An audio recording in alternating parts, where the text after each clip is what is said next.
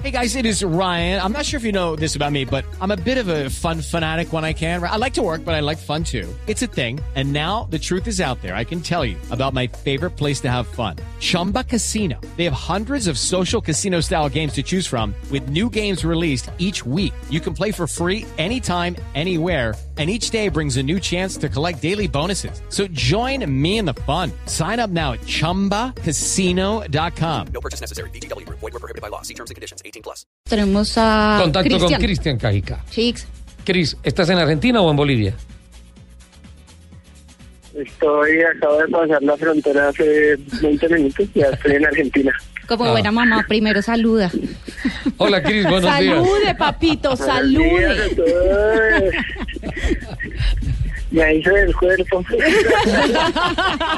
Tanto tiempo, ale- tanto tiempo alejados ya me empieza a despertar más mi instinto maternal deportivo. Salude primero.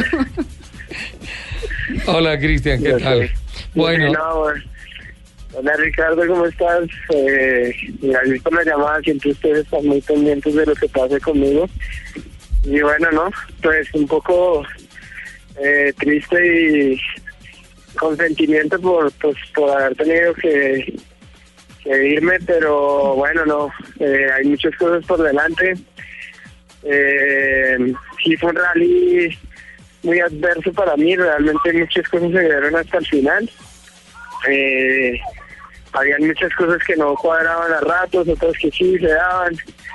Y bueno, no, eh, por lo menos tengo mi conciencia tranquila que lo luché hasta el final, o Sí. sea, hasta el último momento eh, intenté todo para, para seguir, pero, pero ya había un momento en que estaba poniendo en riesgo mi vida y, bueno, tampoco, sí es, eh, es bueno terminar un Dakar, pero, pero no arriesgando tanto la vida. sí, ¿a qué costo? Cris, perdón, cuéntanos un poco eh, qué fue lo que sucedió. ¿Tuviste problemas en la cuarta etapa? ¿No lograste llegar y te remolcaron? Incluso te encontraste con, con, con los del equipo MS2 que te ayudaron a llegar hasta, hasta el parque cerrado. Sí. Ya en la quinta etapa tuviste que abandonar. Cuéntanos un poco cómo fue, cómo fue todo lo que sucedió. Bueno, pues eh, ya están un poquito más enterados de los tiempos y, de las posiciones, porque aquí uno está concentrado es en, la carrera de uno. Eh, pero más o menos resumiendo todo lo que fue, salimos eh, de Buenos Aires, eh, muchos enlaces, mucho pavimento, y cuando empezamos a tocar la trocha, digamos que me sentía muy cómodo sobre la moto, pude apretar, yo creo que por allá un 90% de la moto y mío, y incluso en la, en la, en la especial, en la tercera, la tercera especial, llegamos como de 20, creo que fue 23, 24, y si ustedes se fijan los tiempos llegamos a 7, 8 minutos de los patroneles en tiempos, Sí. en una etapa de 3 horas, eso quiere decir que, que nos estamos volviendo más competitivos deportivamente y técnicamente, ¿no?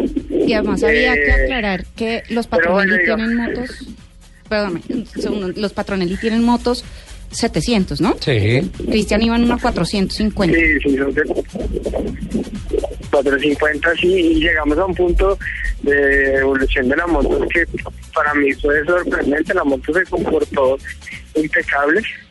Eh, pero ya la, la siguiente etapa fue una etapa muy larga, donde había mucho plan.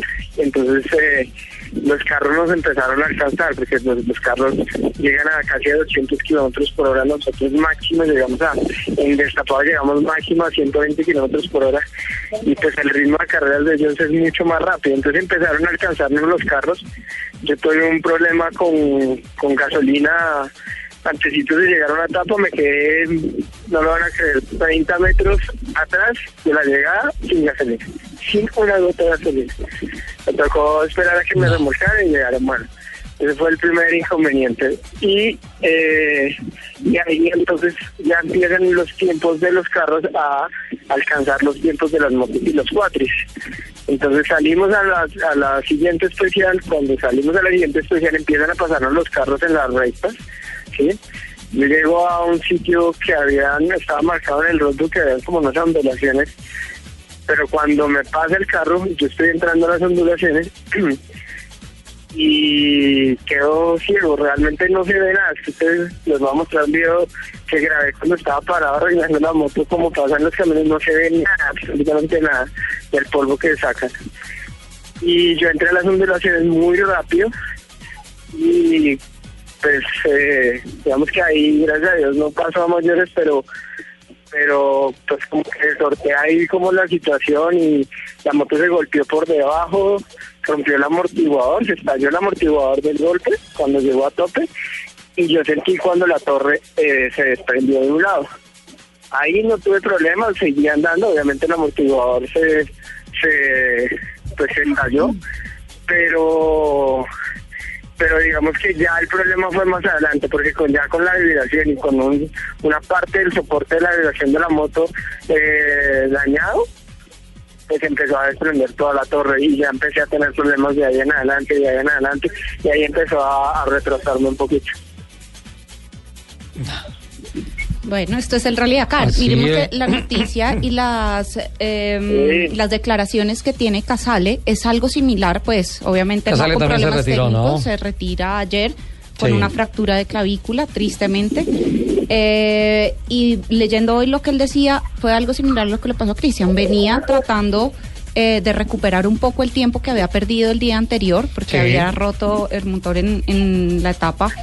Eh, y él dice que él entra también en un sitio en donde pasa un sobresalto y cuando va a caer se encuentra con un bache. Y al encontrarse con el bache, él trata de corregir, no puede y de ahí no se acuerda Pasó más. por encima. Despierta ya todo en negro. Y la clavícula rota. Rea- realmente Ricardo eh, bien, eh, es muy colombiano, una situación muy normal de carrera. Cuando se quiere ir más adelante y, y estar como en esos tiempos, porque yo lo que quería, mi plan era apretar un poco esos días, que la moto estaba fresca y que yo estaba fresco, y de aquí para adelante administrar esa, esa, ese tiempo, ¿cierto? Regularlo, regularlo, regularlo, y de pronto al final mirar en algún momento y volver a apretar pero pues es el Rally Dakar. Si no si no fuera si fuera si fuera fácil no sería el Dakar realmente. Sí, claro, claro. entonces ya hay ya, es- ya es una situación normal. Realmente la moto viene andando muy bien. De hecho la moto está andando bien pero si uno si uno no tiene la torre de navegación en óptimas condiciones no hay manera de andar. No hay manera de andar porque se van a desprender todos los cables y la moto se va a parar, se va a incendiar. Eh, Acuérdense que nosotros somos una bomba de tiempo andante, ¿verdad? Pasamos con más peso de gasolina que de la moto. Van, van sobrecargados en el tema de La moto combustible. empiece a hacer cortos. Claro, es más, no solamente los motos, o sea, todos los carros, hemos visto casi cinco equipos que, ha- que se han incinerado en, en este Dakar. Sí, sí, claro, es que es que todo el mundo va sobrecargado en combustible porque una de las claves de supervivencia se llama autonomía de los vehículos. y en enlaces muy largos, ¿no? O sea, enlaces, etapas.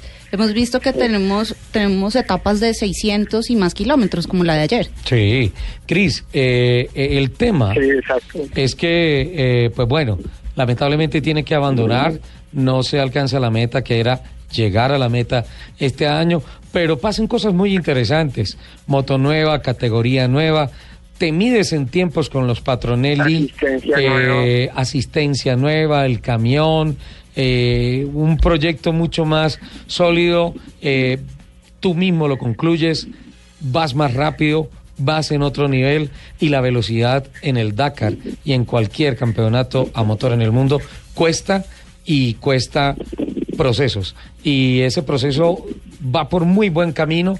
Eh, obviamente queríamos eh, estar en la meta una vez más juntos, pero todo esto es un proceso de aprendizaje y tal vez el Dakar que más te enseña es el que no te permite llegar a la meta.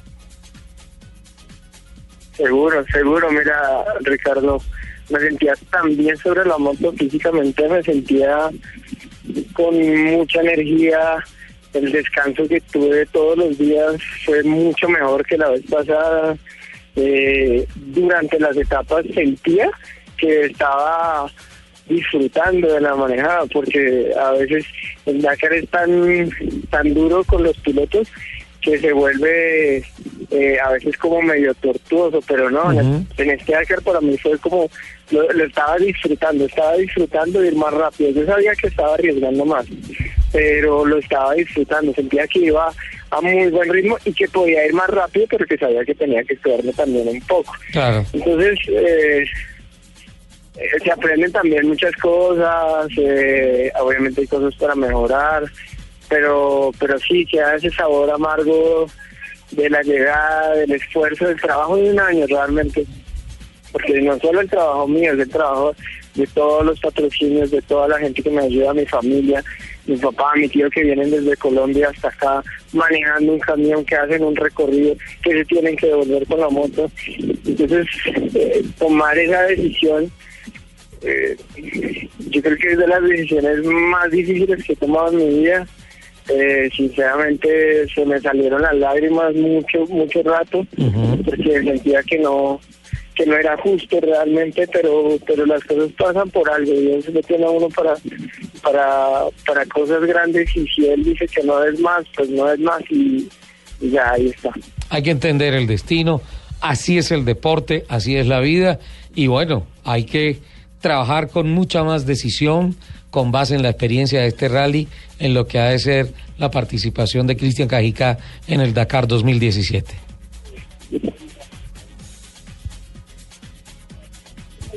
Sí, no, eh, pues, eh, sí, ya, realmente hoy también con muchas cosas aprendidas.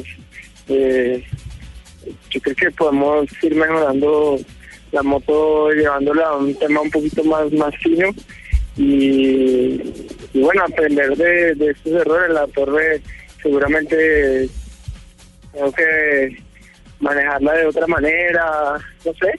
Hay que ya llegar a Colombia, hacer las evaluaciones respectivas y, y mirar que, cómo podemos mejorar. Bienvenido, campeón. Sigue siendo nuestro campeón y nuestro guerrero. Desde la Total. distancia, el aplauso de siempre para Cristian Cajica. Un orgullo para nosotros, ¿eh? Adelante, Cris. Acá te esperamos con el tamalito del desayuno. Ay, tamalito. Ahí está, si hay tabalito, bueno, entonces ya nos veremos seguro. más pronto de lo que creen. No quisiera, pero, pero pues toca. Vale, seguro. Ahí